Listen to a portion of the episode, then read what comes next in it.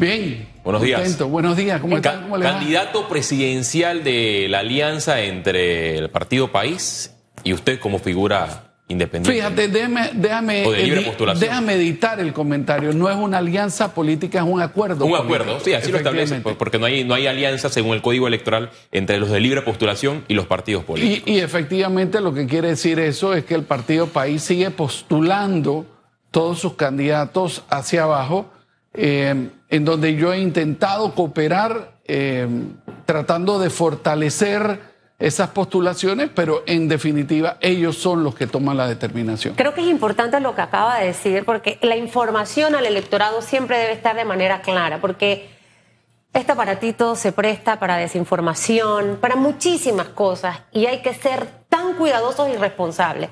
Uno es un acuerdo, Así y es. creo que eso es parte fundamental de que usted como televidente y radio escucha lo tenga claro.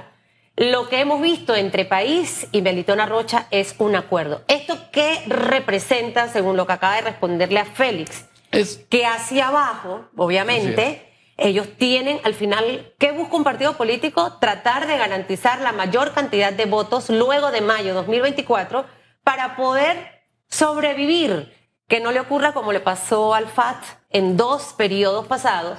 Y necesitan garantizar precisamente que representantes, alcaldes y diputados puedan llegar para que puedan recabar arriba de 57 mil votos. No sé si esa es la cifra exacta. ¿Eso qué conllevaría, señor eh, Melitona Rocha? Precisamente por las alianzas, que no sé si ese es el término correcto, igual ahora usted no nos aclara, porque de hecho hay posiciones que ahorita mismo, por ejemplo, de país, puedan estar corriendo por- también por RM o viceversa. O con el partido, no creo que con el partido panameñista, tampoco creo que con un cambio democrático, pero con otros colectivos políticos sí, precisamente para esto que hablo. Esa parte para que nos las explique y hacer docencia con la audiencia. lo, lo que significa es que el Partido País estaba abocado a un proceso electoral antes de que nosotros llegáramos a un acuerdo y eso significa que ellos ya se encontraban en la tarea de reclutar, definir y postular candidatos a lo largo y ancho de todo el país. Ese ejercicio, digamos, la semana pasada empezamos a revisarlo en conjunto porque la campaña presidencial, por supuesto, va a tener que tener alguna influencia en lo que han venido trabajando, pero por el, otro lado también somos muy conscientes de que ellos ya traían esto muy avanzado. Hoy a las 11 de la mañana hay otra, otra reunión de coordinación en esa materia y seguimos avanzando en un proceso que todavía nos, nos demorará. ustedes con país. Sí, nos demorará varias semanas. Yo estoy seguro que nos demorará varias semanas. Es un proceso complejo, es postulación a nivel de representante, diputado, alcalde a lo largo y ancho del territorio nacional, con lo cual no, no es un proceso fácil. Alcalde, mencionó la palabra alcalde. Sí. Eh, y usted cuando llegaba backstage decía, parcialmente me enteré, escuché algo.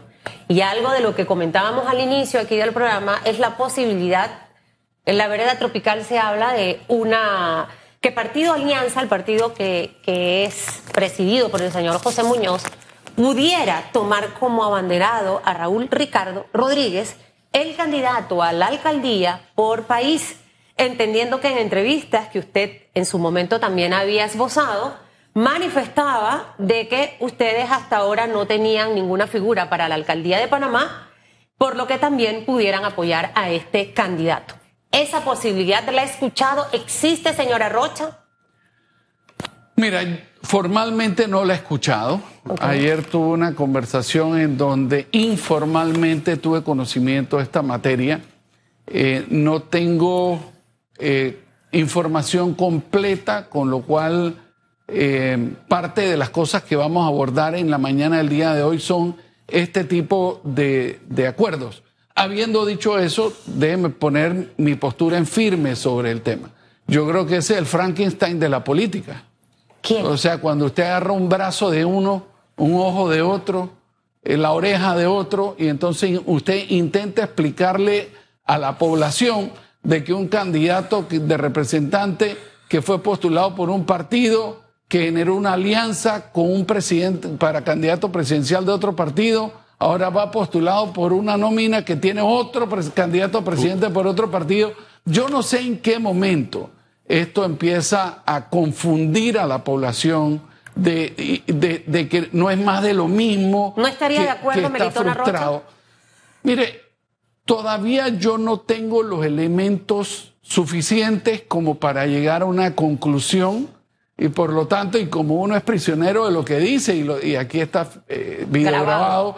eh, no me atrevo en este instante a, a Ok. emitir una posición final, Creo- pero, pero va a ser objeto de discusión y antes de que termine la semana seguro tendré una posición final sobre Creo este que en su momento usted descartó una alianza con el señor Ricardo Martinelli, entonces no existiría una compatibilidad tomando en cuenta de que se pueden dar las, estas alianzas parciales, pero usted ha hecho una radiografía de, de estos pasos, por ejemplo, irían en alianza parcial, podrían darse con el partido Alianza, que está aliado a Ricardo Martinelli para la alcaldía de San Miguelito, digo, de la alcaldía de Panamá con el partido País, pero usted no es compatible con el señor Pero- eh, Ricardo Martinelli. Entonces, ¿cómo se le transmite esto al electorado? Fíjese, estamos entrando en el terreno de la especulación. Y yo no quisiera entrar en el terreno de la especulación un tema de esta naturaleza. Creo que tenemos que dejar que los hechos se va- vayan hablando por sí solos. Pero lo que usted plantea eh, eh, es un planteamiento correcto.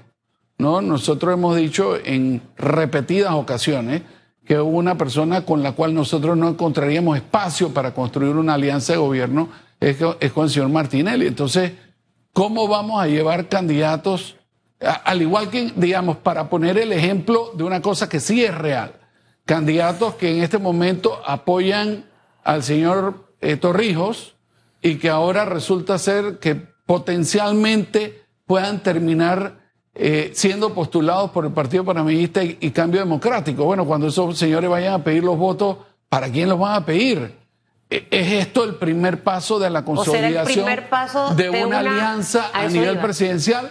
Pero yo creo que esas todas son preguntas legítimas que Claro. se originan en función de ese acuerdo parcial. Habiendo dicho esto, el 30 de, el, el- el 30 de septiembre venció el término jurídico para que se pudieran hacer alianzas parciales territoriales y el partido País no presentó esa opción.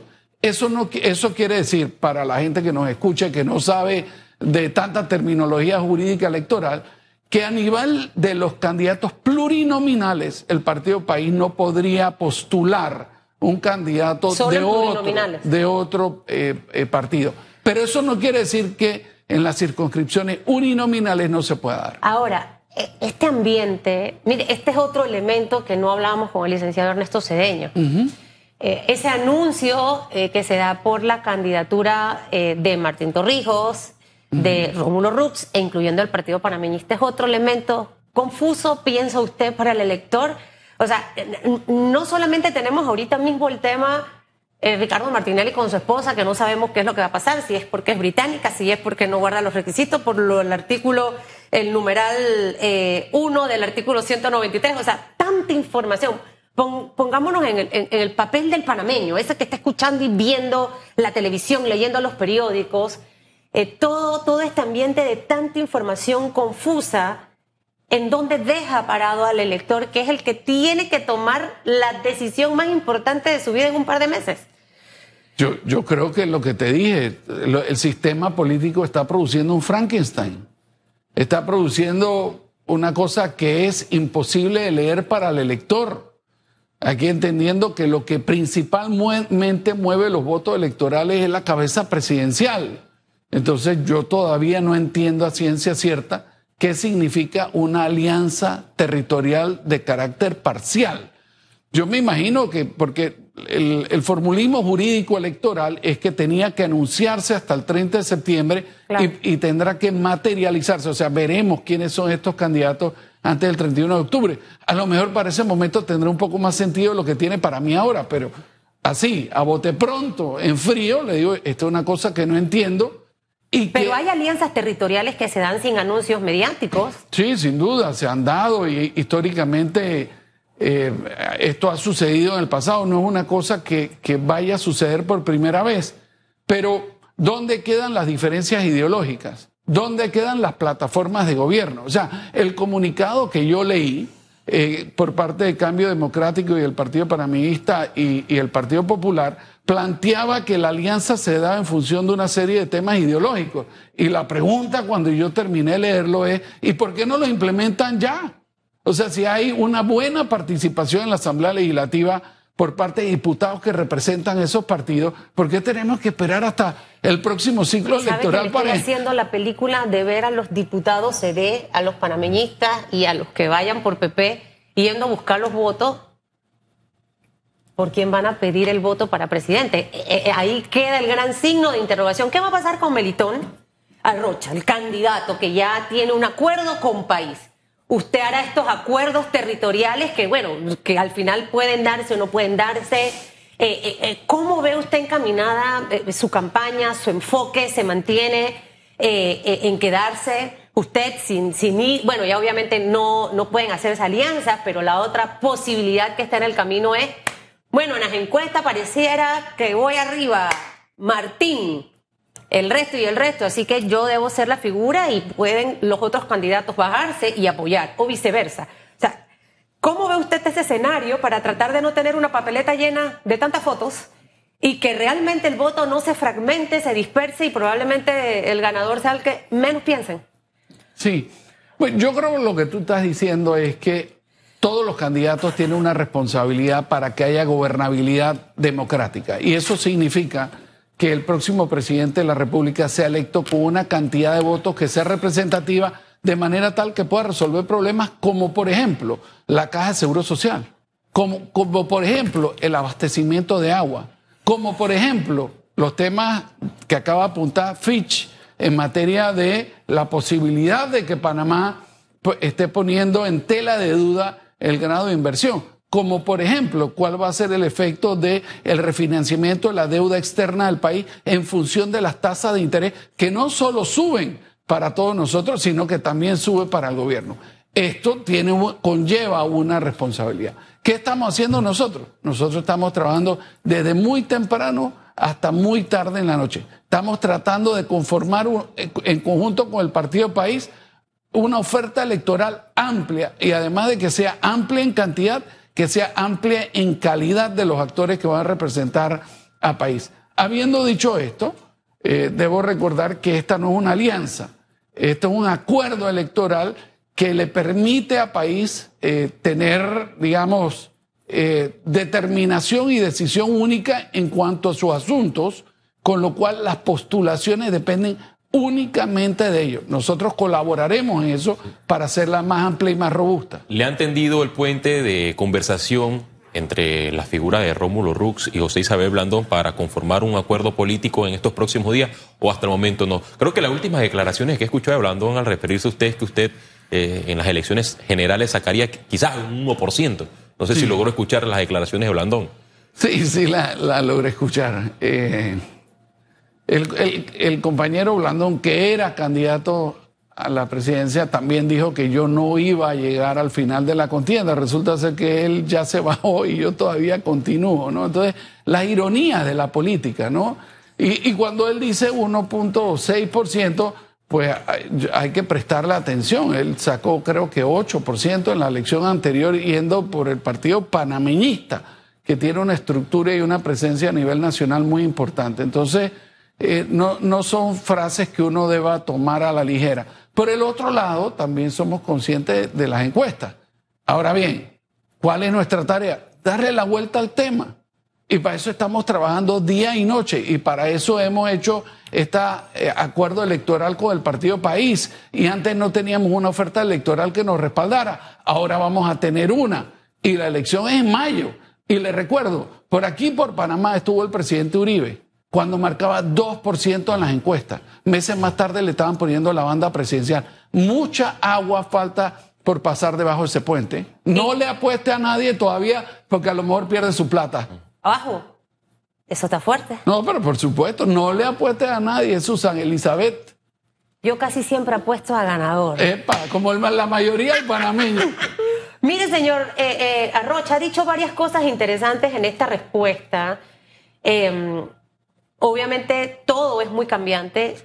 está el voto castigo, que ese en horas se voltea, se cambia, se va para acá, se va para allá. Usted ha hablado de un elemento importante, el tema de la medición, el tema de ir viendo, el tema, no sé si entraría el de las propuestas. ¿Cuáles son las propuestas del señor Arrocha para cambiar las cosas de este país? Eh, eh, y obviamente ver esa aceptación de la población panameña eh, para llevar a, la mejor propuesta a la presidencia de, la República, ¿no? ¿Cómo, ¿Cómo fusionar tema de encuestas con propuestas? Entrando allí las que ustedes ya han elaborado y trabajado. Y si existiese la posibilidad, hago varias preguntas en una sola, de que usted vea como match con alguno o con alguna, sin decir nombre. No, no, yo te digo los nombres.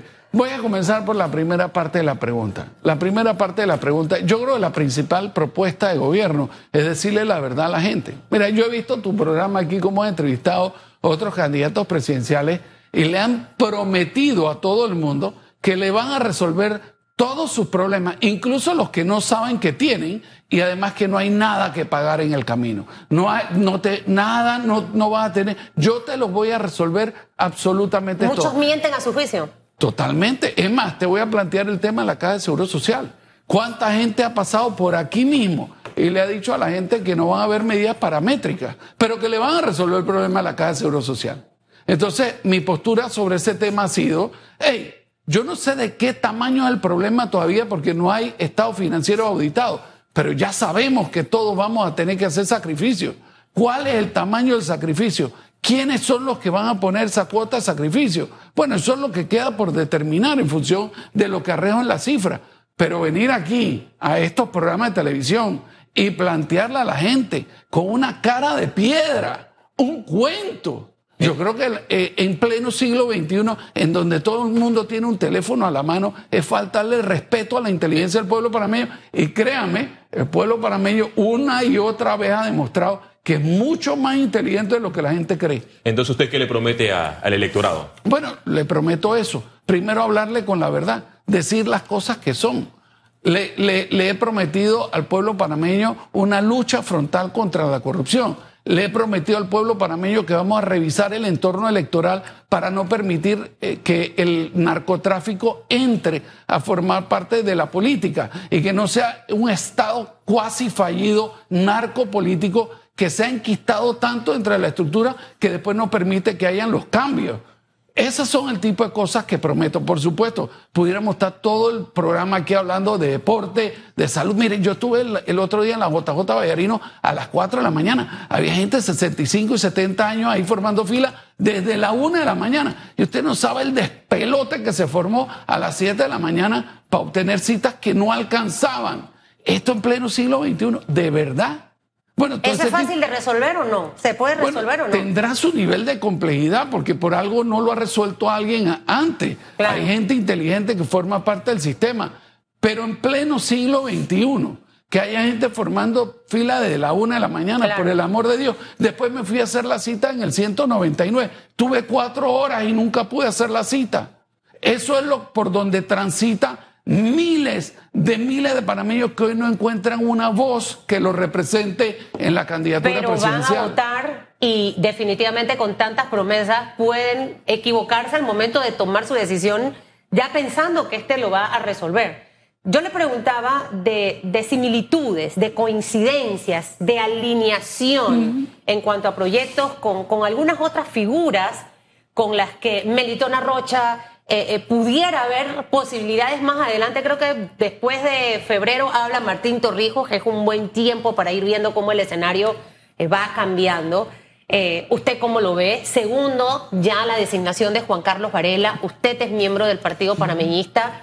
Ayer se tomó una decisión y decía el licenciado Ernesto Cedeño que los que están hoy en contra de la designación del señor Varela dentro del Parlacén deberían entonces no votar por esa alianza CD-panameñismo, porque básicamente eh, es reforzar que te puedes eh, blindar a través del Parlacén por cualquier acto de corrupción, para que me hable de esos dos aspectos, alineación y luego el tema del Parlacén. Mira, yo creo que en este momento no es prudente hablar de con quién podría haber similitud de criterios, porque de hecho todos estamos expresando ideas Todos Pero sin estamos nombres, por eso yo le decía que sin nombres, ¿no? Pero en este momento te podría decir con quiénes no encontraría similitud.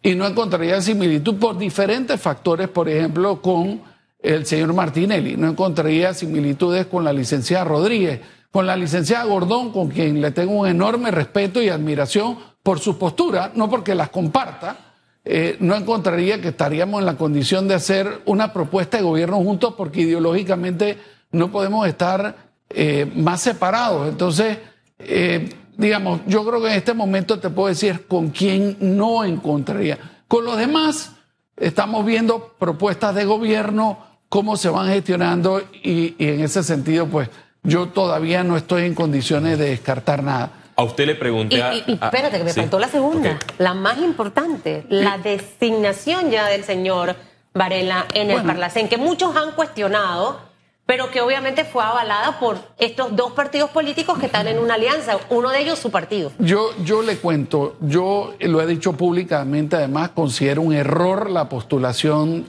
del expresidente Varela al Parlacén.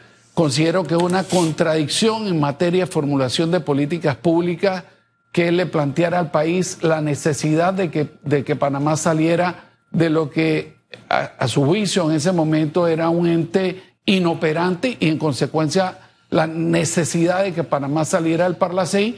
Y ahora le plantea no solo que se va a postular dentro de su partido para ser electo, sino que ayer de facto el presidente Varela fue electo diputado del Parlacén, porque yo creo que en función de que la elección del Parlacén es indirecta y depende de la cantidad de votos que saque el partido eh, eh, panameísta, a poco le cabe alguna duda de que ya en- en el él, ya tiene un pie en Guatemala. Sí, usted ha cuestionado el Parlamento Centroamericano, al igual que otros candidatos, pero le pregunto a usted, también usted tiene, puede eh, Postular. presen- pre- presentar la lista de postulados al Parlamento Centroamericano. Creo que en las elecciones pasadas el único que no lo hizo fue Ricardo Lombana como candidato presidencial de la libre postulación. En el caso usted, ¿va a presentar la lista de postulados Y, y antes Ricardo Lombana, solo para el récord histórico, lo hizo Ricardo Martinelli, que sacó unas publicaciones en el periódico con una lista en blanco. Esta es mi lista al Parlacén.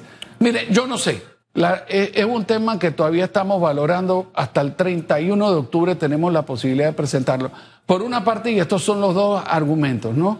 Por una parte, nosotros hemos dicho que nosotros vamos a proceder a retirar a Panamá el Parlacén. Entonces, pues la lógica indica que para qué presentar eh, candidato al Parlacén si te pretendes retirar y no crees en ese, en ese órgano eh, supranacional. Pero por la otra parte está de que en política no hay espacios vacíos. Y si yo no presento y otra, otra persona presenta, al final esos otros van a terminar yendo al Parlacén y no permitirán que haya un movimiento desde lo interno del Parlacén de retirar a Panamá de ese órgano supranacional. Entonces, hay argumentos que son válidos desde los dos lados eh, de la moneda, de las dos caras de la moneda, y todavía estamos meditando en torno a eh, cuál vamos a utilizar. Oiga, se nos acaba el tiempo, pero me gustaría hacerle dos preguntas breves. Antes de ir al aire, yo le pregunté, oiga, ¿usted se va a sumar a la alianza de entre eh, Rux y Blandón? Y usted dijo, no, que ellos se sumen a nosotros. Allí, si usted tiene ese- puede darse esa posibilidad de que estas dos figuras eh, políticas que representan, colectivos políticos que representan uno de ellos al partido que usted actualmente pertenece, eh, pueden sumarse a, a su visión eh, presidencial de cara a las elecciones generales.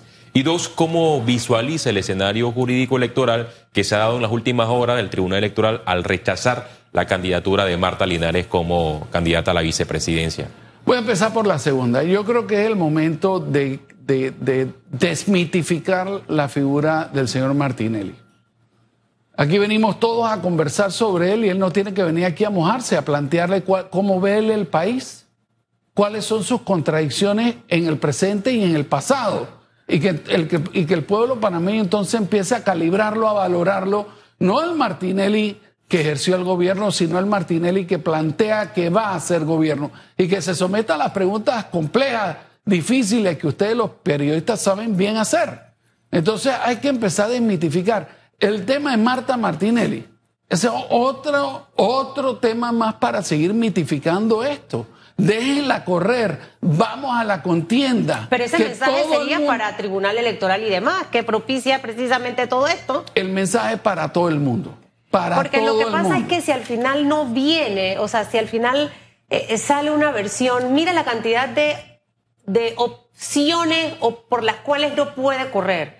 Y todavía no hay una autoridad que pueda dar esa docencia de educar a la población. El efecto es o victimizo o, o- o pienso que si hay una persecución, o sea, y pasa específicamente lo que usted está diciendo, que al final está en todos los medios, en La todas las redes. La pregunta es qué es causa y qué es efecto. La pregunta es si la victimización es lo que lo tiene donde lo tiene o si es él en función de su gobierno y su propuesta que está donde está. Yo creo que es la victimización. Entonces, convirtámoslo en un candidato, vamos a debatir, que él plantee cuáles son sus ideas, contrastemos las ideas y las propuestas. Ey, de eso se trata. ¿Usted no le tendría temor a que Ricardo Martinelli corra? Temor, lo que estoy es deseoso de enfrentarme a él en el debate. Vamos a encontrar sus contradicciones entre lo que dice y lo que hace. O sea, es decir que usted no está en esa línea de todos contra No, no, Ricardo. no. Bienvenido a la contienda. Y es- yo creo que esa es la única forma de poder entender el espacio democrático que ofrecen las elecciones cada cinco años. Venga, que lo estamos esperando. Se nos acaba el tiempo, no, no me respondió la primera pregunta. Cuénteme cuál era. Eh, Son tantas. Usted va a ellos, a la alianza entre Rómulo Rux, y me la responde rapidito, y José Isabel Blandón, o ellos deben venir a usted. Bueno, lo que estamos tratando de construir un movimiento en donde nosotros lo encabecemos, en donde el país tenga una parte muy importante dentro de la plataforma de lo que va a ser el próximo gobierno. Entonces, mal estaría de mi parte decirle que no, que yo sí estoy aquí para plantearle que yo vaya a la cabeza. No, No, y después Eh, de lo que acaba de decir el tema del no, Parlamento yo, también. yo, yo le cuento. y de la alianza territorial también. el señor Rux, que venga también, que lo estamos esperando. Eh, esto va a estar interesante. Bueno. esto arranca el 3 de febrero. De aquí a allá usted va a ver, ir viendo posicionamiento, no solo de, valga la redundancia, posiciones políticas y propuestas de gobierno, va a ir viendo una plataforma electoral que se va concretando y nosotros estamos listos para los debates. Oiga, señor Merito Rocha, gracias por su participación en Radiografía. Ayer el que se ausentó en la votación de los convencionales del Partido Panameñista fue José Isabel Blandón. Él sí ha mostrado una postura de estar en contra del Parlamento Centroamericano y los medios de comunicación.